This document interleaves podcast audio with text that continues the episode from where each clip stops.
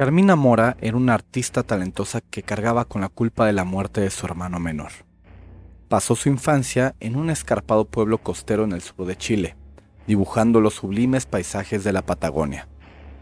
Se sentaba afuera para pintar fiordos espectaculares mientras alimentaba a los cuervos anidados en el árbol junto a la casa. Creció cargando con la culpa por la repentina partida de su madre. Su padre la culpaba por ese abandono y eso solo hacía que su pesar aumentara. Ella fue quien se hizo cargo de Matías, su hermano menor, a pesar de seguir siendo una niña. Un año después, Carmina se encontraba pintando afuera con Matías cuando sonó el teléfono. Su padre siguió bebiendo cerveza en el jardín. Carmina corrió hacia la casa para contestar el teléfono y colgó unos segundos más tarde. Cuando volvió afuera, Matías no estaba por ningún lado. Le preguntó a su padre, pero este no le había prestado atención a Matías. Llamó a su hermano por su nombre y lo buscó por todas partes. Mientras buscaba, vio un abrigo rojo brillante flotar sobre el estrecho arroyo que estaba cerca de la casa. La chamarra de Matías. Saltó al arroyo y lo encontró flotando en la superficie con la mirada perdida sin parpadear. Se había caído y ahogado. Sus gritos rasgaron el cielo su padre la encontró llorando a orillas del arroyo mientras sostenía el cuerpo de su hermano entre sus brazos, rodeada de una bandada de cuervos.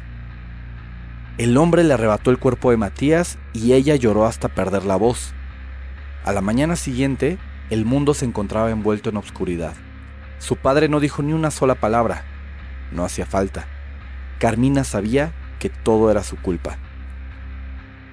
Los meses pasaron pero ella seguía sin poder superar su pérdida. Mutilada por el autodesprecio, ya no pudo seguir pintando. Sin Matías, la vida ya no tenía sentido. En la triste mañana del cumpleaños de Matías, Carmina caminó hacia un estrecho puente que estaba a varias cuadras de su casa. Estaba convencida de que nada podría traerle alivio. Su madre se había ido, su hermano estaba muerto y su padre la culpaba por todo. Estaba convencida de que no le quedaba ningún motivo para vivir. Carmina caminó hasta la barandilla del puente, situado sobre el turbulento río. Los habitantes habían bautizado ese sitio como el Salto de la Muerte. Varios autos pasaron junto a Carmina, pero ninguno se detuvo. A nadie parecía importarle. Trepó por la barandilla y sus piernas comenzaron a temblarle tras hallarse de pie en el borde del puente. Miró hacia abajo y vio cómo el feroz río chocaba contra una piedra gigante. Cerró los ojos. Nos vemos pronto, Matías. De repente, una cacofonía de graznidos llenó el cielo. Carmina abrió los ojos y vio una nube negra de plumas que volaba hacia ella. La nube se abrió y del cielo bajaron cuervos negros y brillantes. Uno aterrizó sobre su hombro y la miró fijamente a los ojos, como si estuviera mirando dentro de su alma. Comenzó a perder el equilibrio sobre la barandilla y el cuervo se puso a graznar con voz ronca. Confundida, Carmina miró al cuervo. Otro cuervo aterrizó sobre la barandilla y luego otro. En poco tiempo, una bandada de cuervos cubría la barandilla del puente, sin despegarse de ella. Sintió sus miradas intensas posarse sobre ella calculadoras y enigmáticas, como si le estuvieran evaluando. Miró hacia abajo por un segundo, hasta que un estruendo de graznidos interrumpió su oscuro impulso. Los cuervos parecían preocuparse por su bienestar.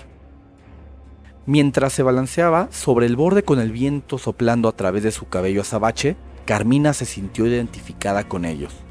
Por primera vez, desde la muerte de Matías, Carmina no se sintió sola regresó a casa y le dio a la vida una segunda oportunidad.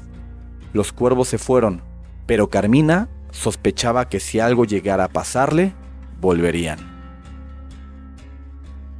Carmina, inspirada por su experiencia, tomó un pincel. En las semanas siguientes pintó su experiencia usando tinta negra para representar el salto de la muerte, con una nube negra de plumas. Era la bandada de cuervos que le salvó la vida.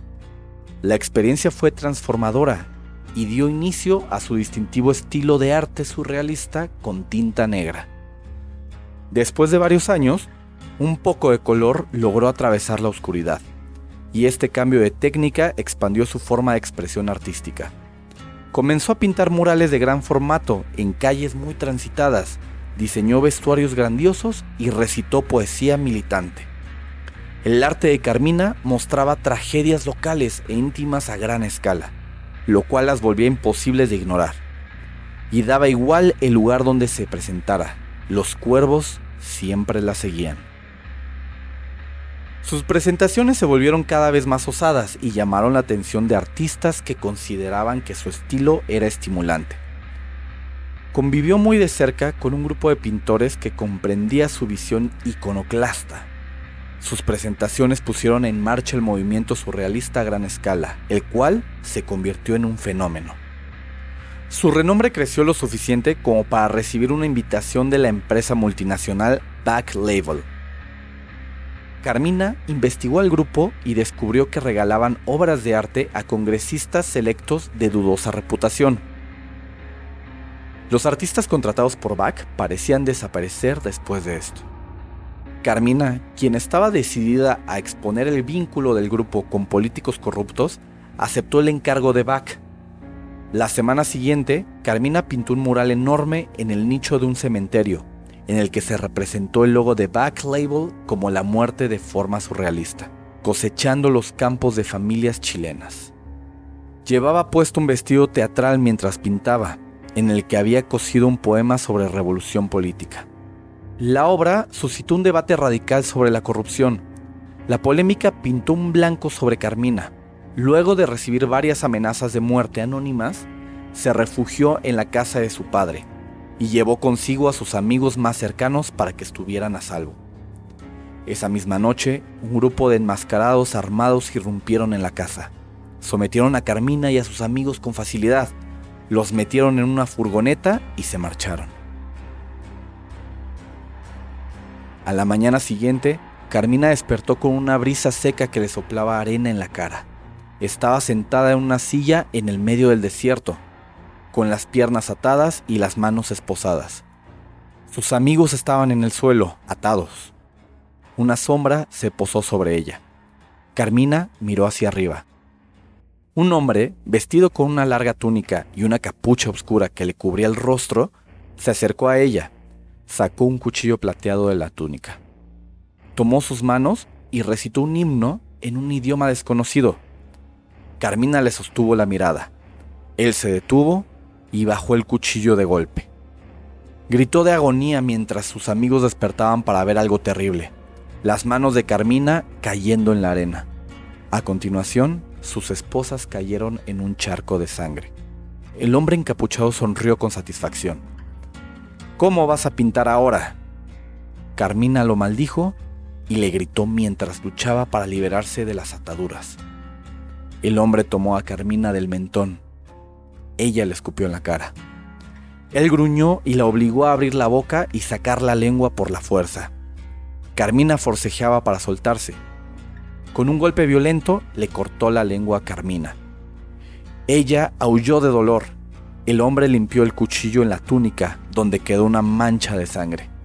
¿Cómo vas a recitar poemas ahora? El pecho de Carmina se llenó de una tristeza más aguda que el dolor. Abrumada por una rabia incontrolable, la pena y la pérdida se apoderaron de sus sentidos.